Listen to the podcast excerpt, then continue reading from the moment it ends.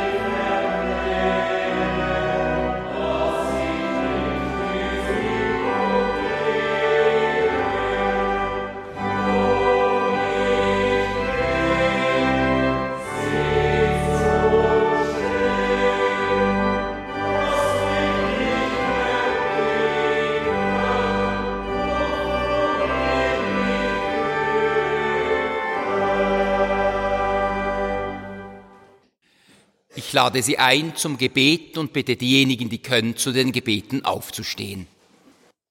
Du, unser himmlischer Vater, du hast uns gesagt, ich bin für euch da, ich habe euch lieb, ihr dürft meine Kinder sein. Aber wir empfinden manchmal bis oft deine Liebe als Einschränkung. Denn wir meinen, selbst bestimmen zu wollen, wie wir unser Leben führen. Wir wollen vor niemandem Rechenschaft ablegen, vor niemandem Verantwortung tragen, auch nicht vor dir. Wir sehen nur uns selbst. Wir glauben, unsere gegenseitige Liebe sei genügend. Wir meinen, ohne deine Liebe auskommen zu können und drängen in eine vermeintliche Freiheit vor dir. Manchmal sind wir wie eigensinnige Kinder, die sich losreißen möchten aus der Geborgenheit des Elternhauses. Lieber Vater im Himmel, gehe du uns nach, suche du uns, wo wir uns verloren haben. Lass uns nicht los, wenn wir deine Hand auch manchmal am liebsten abschütteln möchten. Gib uns nicht verloren, wenn wir glauben und meinen, ohne dich auskommen zu können, denn wir brauchen dich. Gerade in diesen unsicheren, gefährlichen Tagen, die wir im Moment erleben müssen. Darum begleite du uns auch durch diesen Gottesdienst. Und so bitten wir dich, öffne du unsere Sinne, unsere Augen, unsere Ohren und unser Herz, damit wir bereit werden, um auf dich und dein Wort zu hören und es in unseren Herzen zu bewahren. Amen. Unser Lektor Peter Zenger wird nun uns aus dem sechsten Kapitel des Römerbriefs des Apostels Paulus die Verse drei bis elf lesen.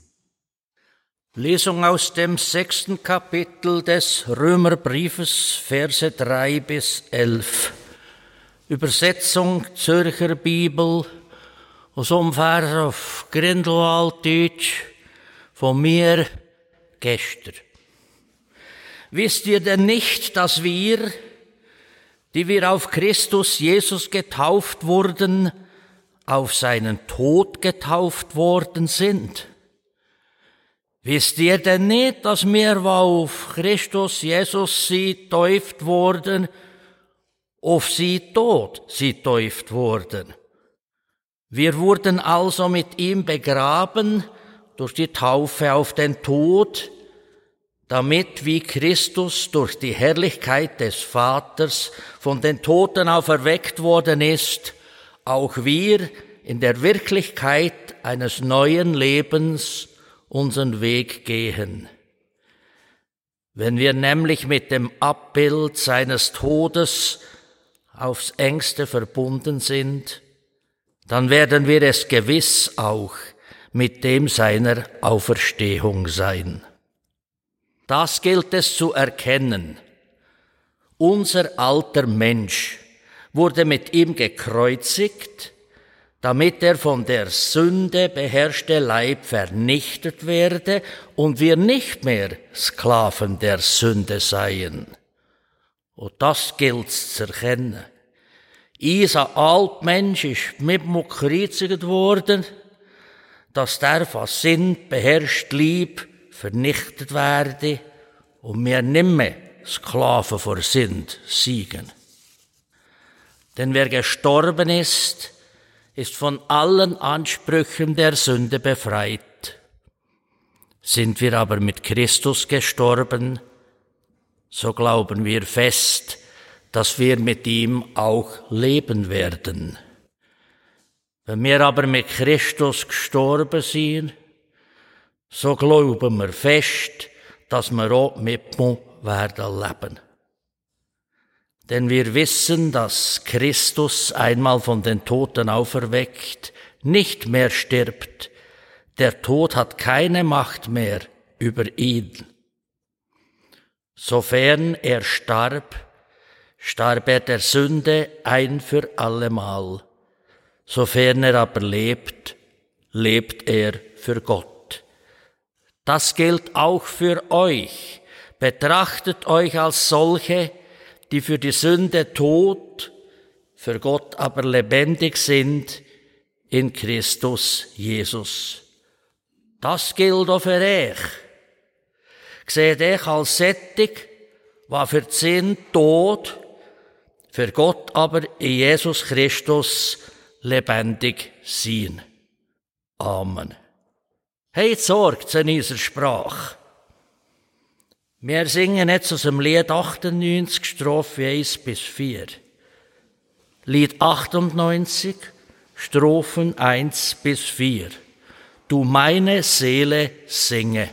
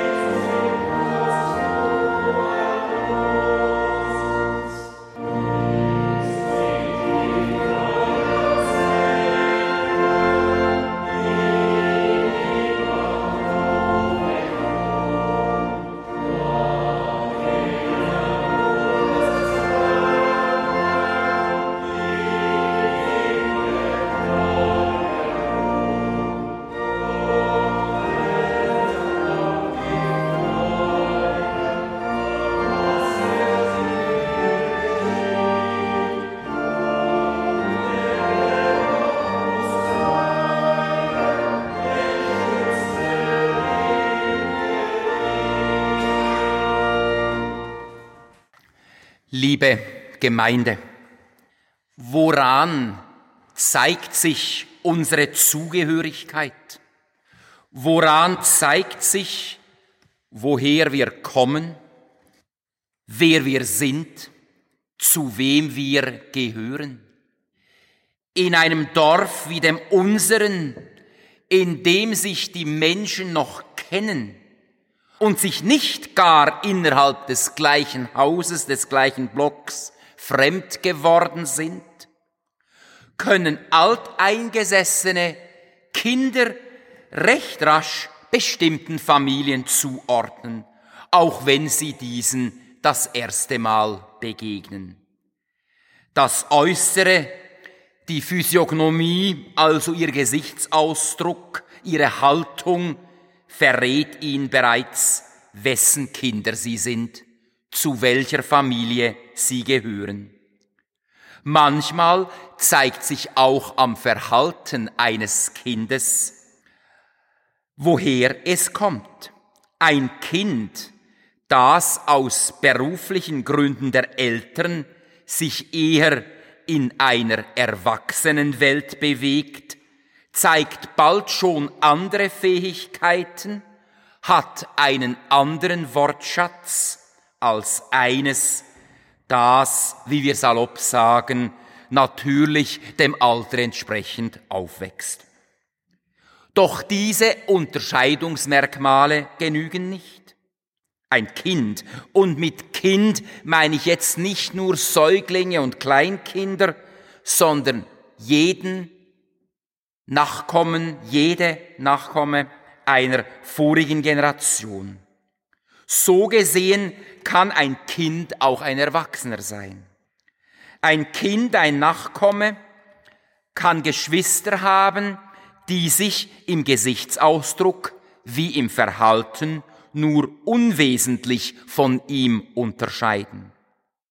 Und zudem, wie mühsam wäre es für Eltern, dann aber vorab für Lehrer, wenn sie die Kinder nur mit du da dort hinten, drittes Kind, zweite Reihe links ansprechen müssten. Sie merken, unser Aussehen, unser Verhalten allein genügt nicht, dass wir uns von anderen unterscheiden. Etwas Wesentliches fehlt dabei noch.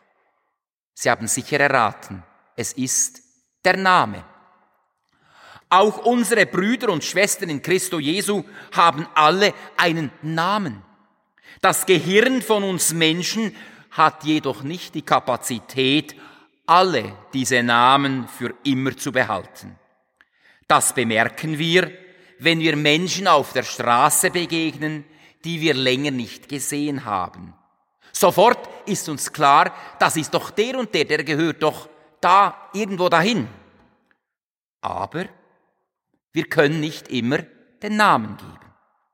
Das Kennen eines Namens kann aber eben auch Macht über den Träger dieses Namens bedeuten.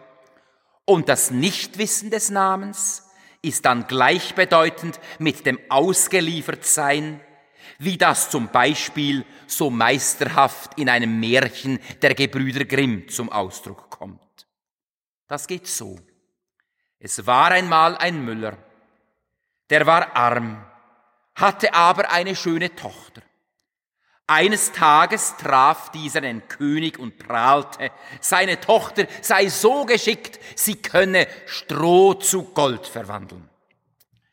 Da musste die arme Tochter dies wortwörtlich tun, an einem Spinnrad versuchen, Stroh zu Gold zu spinnen. Obschon sie sich auf diese unmögliche Kunst keineswegs verstand. Klammerbemerkung, was Stroh zu Gold spinnen im übertragenen Sinn meinen könnte, das steht auf einem anderen Blatt. Dass es ihr aber letztlich dennoch gelang, einen Strohballen in Gold zu verwandeln, verdankte sie einem kleinen Männchen, das ihr, während sie schlief, behilflich war.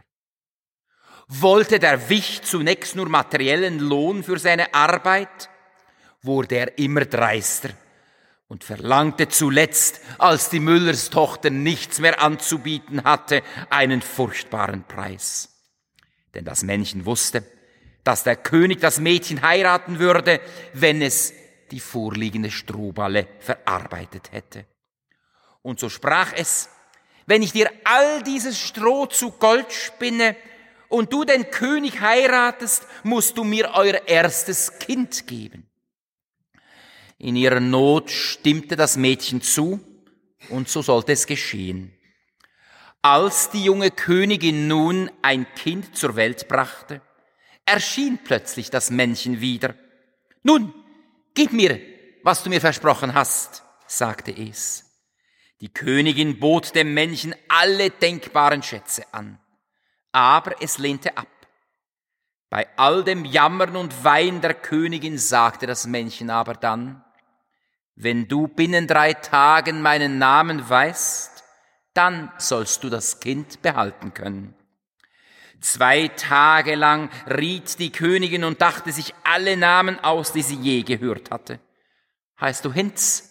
Heißt du Kunz? Heißt du Peter? Heißt du Franz?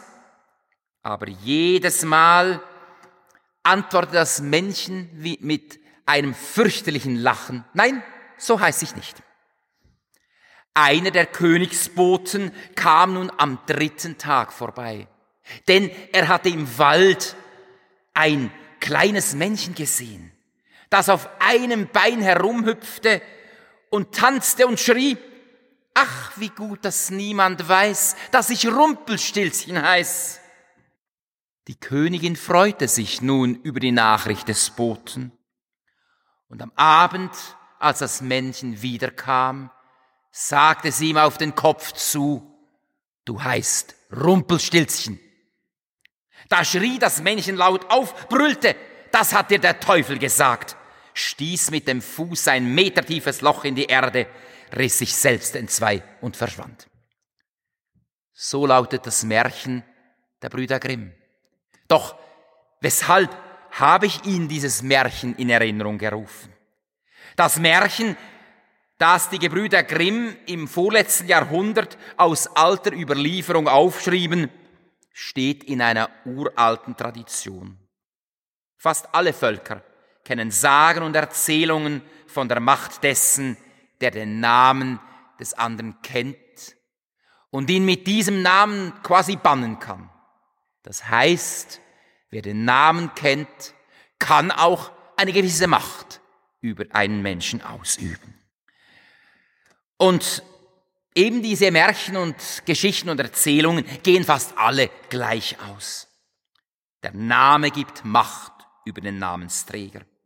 Dieses kleine Männchen aus dem Märchen hatte nur so lange Macht über die Müllerstochter, die spätere Königin, wie sein Name unbekannt blieb. Seine Macht hat es aber eben dann nicht zum Guten verwendet. Der Name. In vielen Kulturen ist er noch heute ein machtvolles Symbol.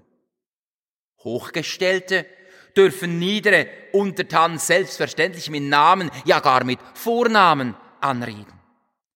Die Unterstellten, die Höhergestellten aber nur höchstens mit dem Titel, höchstens mit einer Formel. Das drückt Macht aus. Wer den Namen aussprechen darf, hat damit ein Stück Macht. So denken wir selbst hier und heute. Wer den Namen kennt, hat Macht. Auch im heutigen Predigtext geht es um Namen und die Kenntnis davon. Das Wort der Heiligen Schrift, unter das wir uns heute Morgen stellen wollen, finden wir geschrieben im Buch des Propheten Jesaja im 43. Kapitel in den Versen 1 bis 7. Und nun, so spricht der Herr, dein Schöpfer Jakob, und der dich gebildet hat, Israel. Fürchte dich nicht, denn ich habe dich erlöst. Ich habe dich bei deinem Namen gerufen, du gehörst zu mir. Wenn du durchs Wasser gehst, ich bin bei dir. Und durch Flüsse, sie überfluten dich nicht. Wenn du durch Feuer schreitest, wirst du nicht verbrannt. Und die Flamme versenkt dich nicht. Denn ich, der Herr, bin dein Gott, der Heilige Israels, dein Retter. Ägypten habe ich als Lösegeld für dich hingegeben, für dich Kusch und Saba, weil du teuer bist in meinen Augen, geachtet bist, und weil ich dich liebe, gebe ich Menschen für dich und Völker für dein Leben. Fürchte dich nicht, denn ich bin bei dir. Vom Aufgang der Sonne bringe ich deine Nachkommen herbei und vom Untergang her sammle ich dich.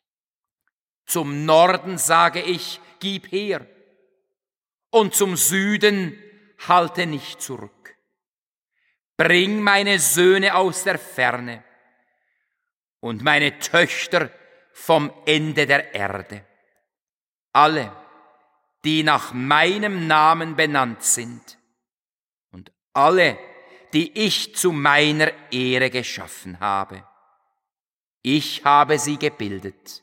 Ja, ich habe sie gemacht. Gott der Herr segne sein Wort an uns allen. Amen. Liebe Gemeinde, der, der hier spricht, ist nicht irgendjemand. Auch nicht irgendeiner unter den vielen Mächten, die es gibt. Es ist der Mächtigste, der Allerhöchste. Es ist Gott, der uns erschaffen hat, der hier spricht. Und er stellt sich sehr präzise vor im ersten Vers. Der Herr, dein Schöpfer Jakob und der dich gebildet hat, Israel. Und obwohl wir gewohnt sind, diesen Text oft auch als Taufspruch zu hören und mit ihn so mit jeweils einzelnen Menschen zu verbinden, sind hier nicht Einzelne gemeint, sondern das ganze Volk Gottes ist angesprochen. Begleitet wird die Zusage durch ein Machtwort Gottes. Niemand soll sich den Heimkehrenden in den Weg stellen. Norden, Süden, Sonnenauf- und Untergang, also Osten und Westen werden genannt. Das zerstreute Gottesvolk soll aus der ganzen Welt wieder zusammengeführt werden. In der Heilszusage an Israel wird schon bereits die noch umfassendere durch Jesus Christus vorbereitet. Nach der Befreiung des kleinen Volkes, mal zunächst aus Ägypten, wird nun auch aus der babylonischen Gefangenschaft das Volk wieder zurückgebracht nach Israel und eben nicht nur aus dort, sondern von allen Ecken der Erde. Und schließlich fordert Jesus die Jünger auf, geht hin in alle Welt und predige das Evangelium, so dass alle Menschen zu diesem Gott, diesem dreieinigen Gott, Vater, Sohn und Heiliger Geist finden sollen. Geht hin und tauft sie auf den Namen des Vaters und des Sohnes und des Heiligen Geistes. Auf den Namen des Vaters. Ich habe dich beim Namen gerufen. Hier haben wir ihn wieder, den Namen. Eine Linie wird sichtbar. Liebe Gemeinde, erst wenn wir uns bewusst werden, dass bevor der Prophet dieses Gotteswort aussprechen konnte, fürchte dich nicht, ich habe dich erlöst, ich habe dich bei deinem Namen gerufen, du gehörst zu mir, oder später auch, fürchte dich nicht, denn ich bin bei dir. Dass bevor der Prophet dieses Gotteswort aussprechen konnte, während langer Jahre und Jahrzehnte die ersten Hörer dieses Wortes nichts als Not, Leid und Schmach erleben mussten, dann merken wir erst etwas von der Kraft dieses Wortes. Gott erweist sich als der Nahe in der Not, als der, dem das Schicksal des Einzelnen nicht egal ist, der genau dann da ist, wenn es uns nicht gut geht und sich nicht zurückzieht, wenn alles eben nicht so läuft, wie es laufen sollte, sondern genau dann da ist, wenn wir ihn brauchen. Weshalb brauchte er sonst Jakob respektive Israel beim Namen zu rufen? Hier ist das beim Namen rufen das Gegenteil des Vorhergesagten. Gott will nicht Macht über uns. Nein, dadurch, dass er uns mit dem Namen anspricht, nimmt er uns ernst. Es ist mehr das Beispiel des Höhergestellten, der den Untergebenen mit Namen anreden darf und dann eben dem Untergebenen die Erlaubnis gibt, ihn auch mit Namen anzusprechen. Wir dürfen den dreieinigen Gott mit Jesus Christus ansprechen. Ja, durch Jesus dürfen wir Gott sogar als Vater ansprechen. Also noch viel mehr als irgendein Eigenname. Vater dürfen wir ihn nennen. Nur zu wem jemand ein bestimmtes Verhältnis hat, der wird mit dem Namen angerufen. Und es gibt im normalen Leben eines Menschen Eine Person, die man mit Vater, Papa, Papi, Atti ansprechen darf. Liebe Gemeinde, Gott kennt uns. Wir sind ihm nicht egal. Und er will auch, dass wir ihn kennen dürfen. Ja, wir dürfen sogar seinen eigenen Namen tragen und sind somit nicht mehr Unterstellte, sondern Gleichgestellte. Wir sind alle, wir dürfen alle Christen sein, dürfen uns nach dem Namen Jesu Christi nennen. In Jesus Christus ist dies ein für allemal ganz deutlich geworden. Ich will von Osten und Westen deine Kinder bringen. Das richtet sich an die zerstreuten Menschen zunächst, die sich in der neuen Heimat eingerichtet haben. Euer Platz ist am Tempel in Jerusalem damals. Nicht die materielle Sicherheit, die sich manche des jüdischen Volkes sicher auch in Babylonien angeeignet hatten, sondern die Nähe Gottes gibt Halt und Leben. Fürchte dich nicht, ich bin bei dir, ist somit auch keine allgemeine Heilszusage, sondern die Zusage des Weggeleiterseins für alle, die sich nach Jerusalem aufmachen, im realen Sinn damals und im übertragenen Sinn heute, die sich, wenn wir jetzt unsere christliche Gemeinde nehmen, hin zu Jesus Christus aufmachen. Liebe Gemeinde, ich kenne euch bei eurem Namen, sagt unser Schöpfer durch den Mund des Propheten Jesaja. Damit ihr auch merkt, dass ich euch tatsächlich rufe und dass ihr mein Eigentum seid, sagt er uns in seinem Neuen Testament, habe ich euch sogar den Namen meines Sohnes bekannt gemacht, Jesus Christus. Der hat für euch meine Zusage, dass ich euch bei eurem Namen rufe und erlöse in die Tat umgesetzt und für euch wahr und sichtbar gemacht. Das ist jetzt keine Bekanntmachung mehr. Das ist kein Text mehr für eine Anzeige, so und so ist es, sondern das sollte uns in Fleisch und Blut übergegangen sein. Wir dürfen am Namen Gottes Anteil haben. Wisst ihr nicht, so hieß es in der Lesung mit den Worten des Apostels Paulus, wisst ihr nicht, dass alle, die wir auf Jesus Christus getauft sind, auf seinen Tod getauft sind. Wir sind ja mit ihm begraben durch die Taufe in den Tod. Damit, wie Christus auferweckt ist von den Toten, durch die Herrlichkeit des Vaters auch wir in einem neuen Leben wandeln dürfen. Denn erst mit Jesu Tod und Auferstehung können wir der Gnade Gottes allein aus Gnade teilhaftig werden. Der Tod Jesu, vielmehr seine Auferstehung, ist die Grundvoraussetzung für unser Leben, das über das hinausgehen soll, was wir sehen können. Und diese Grundvoraussetzung, die hat ihre Wurzel in diesem Namen im Geben des Namens. Denn wenn wir Jesus Christus kennen, wenn er uns kennt mit Namen, dann gibt es eben genau diese Verbindung, die im Buch die im Römerbrief geschrieben ist, wie wir es gehört haben in der Lesung. Wenn wir mit Christus, den wir mit Namen kennen, gestorben sind, so können wir fest glauben, dass wir auch dann mit ihm leben werden, mit ihm eine Zukunft haben werden.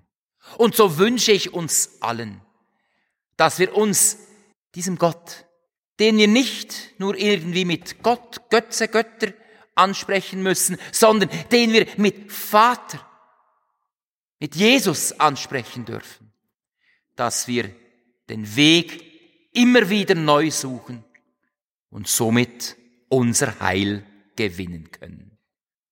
Amen.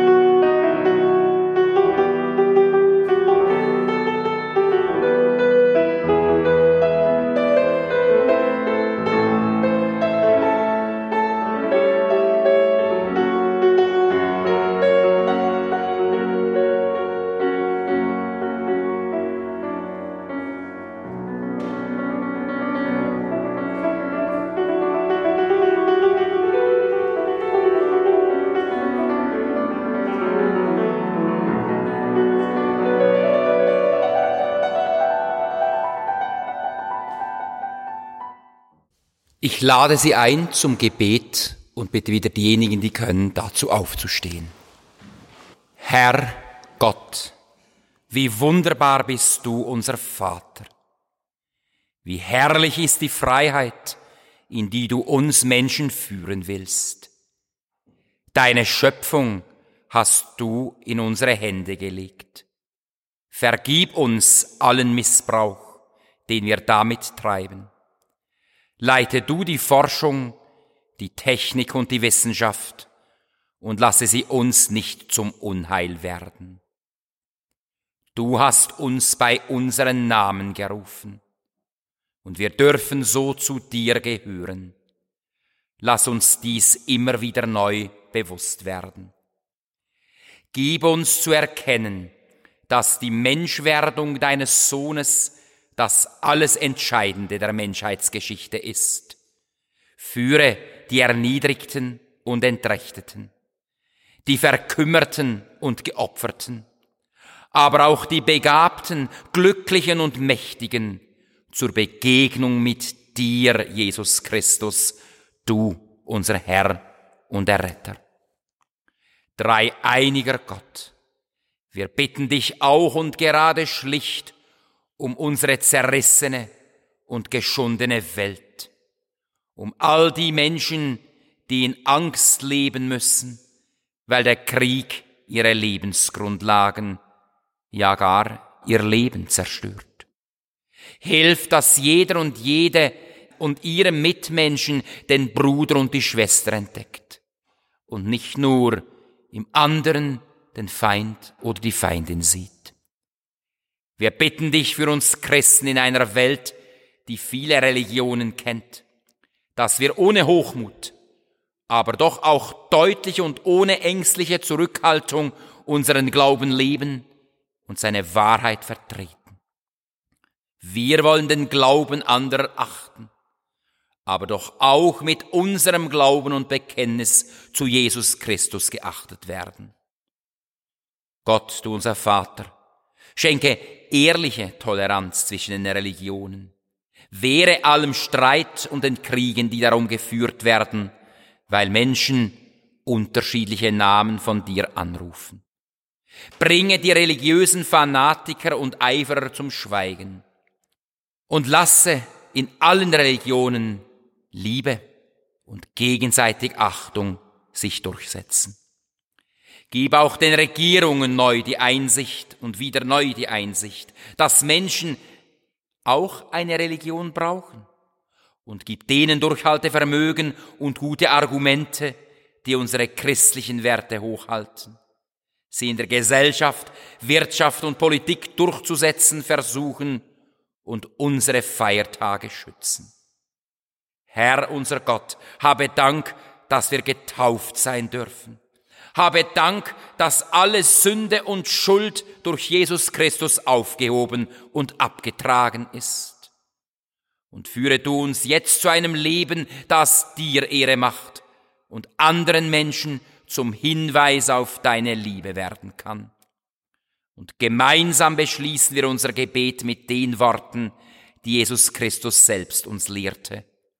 Unser Vater im Himmel, geheiligt werde dein Name, dein Reich komme, dein Wille geschehe, wie im Himmel, so auf Erden.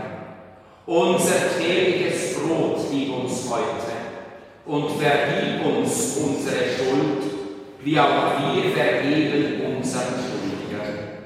Und führe uns nicht in Versuchung, sondern erlöse uns. Denn dein ist das Reich und die Kraft und die Herrlichkeit in Ewigkeit. Amen.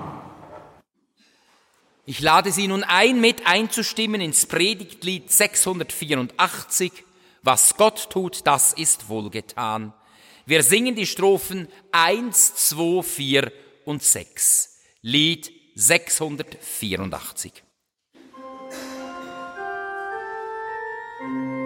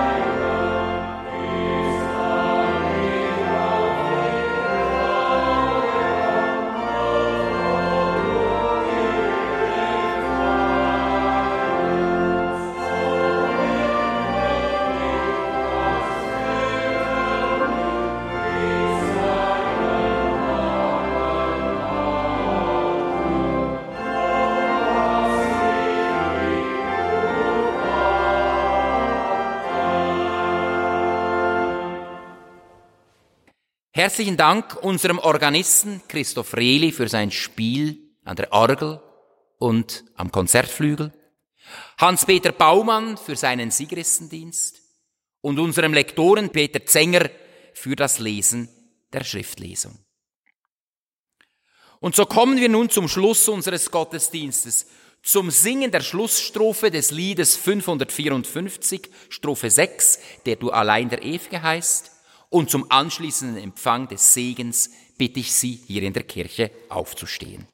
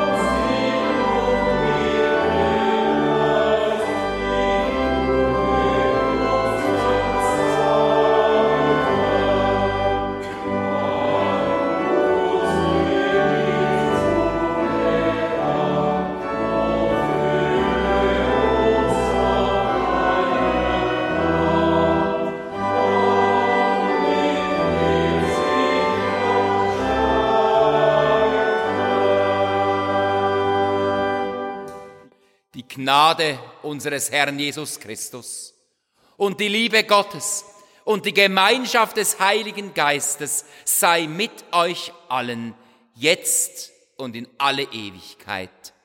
Amen. Geht hin in Frieden.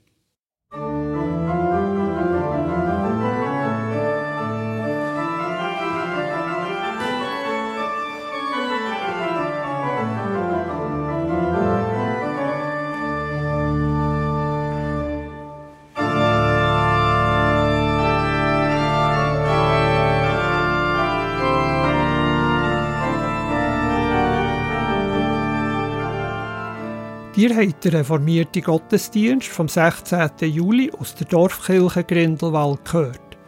Predigt über einen gut bekannten Text aus Jesaja 43, 1 bis 7 hat der Pfarrer Johannes Zimmermann gehabt. An der Orgel und am Flügel hat der Christoph Freli gespielt. Nach diesen Informationen dürfen wir dann auch noch sein ganzes Ausgangsspiel hören. Der Bibeltext aus Römer 6, 3 bis 11 hat der Peter Zenger gelesen. Er hat das in Schriftsprache, aber auch im Grindelwaldner Deutsch gemacht. Wenn ihr den Gottesdienst noch einmal hören wollt, so könnt ihr beim Urs Bösiger eine CD bestellen. Die Telefonnummer ist 033 823 1285. Auch mit einer Mail an die Adresse gottesdienst.kibio.ch könnt ihr eine CD bestellen. Gottesdienst.kibio.ch Ihr könnt ihn aber auch auf der Homepage vom kirchlichen Verein Radio Beo, wo die Gottesdienstaufnahmen möglich macht, hören. Das ist www.kibeo.ch. Ich wiederhole www.kibeo.ch kibeo.ch. Was für Kirchensendungen hören wir in den nächsten Tagen? Am nächsten Dienstag, am 1. August, nach dem Kirchenstübli am Abend am 8.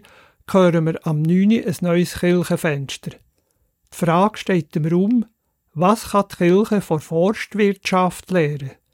Eine Sendung mit der Marianne Launer. Am nächsten Sonntag, am 6. August, hören wir den Gottesdienst aus der Kirche Amsoldingen.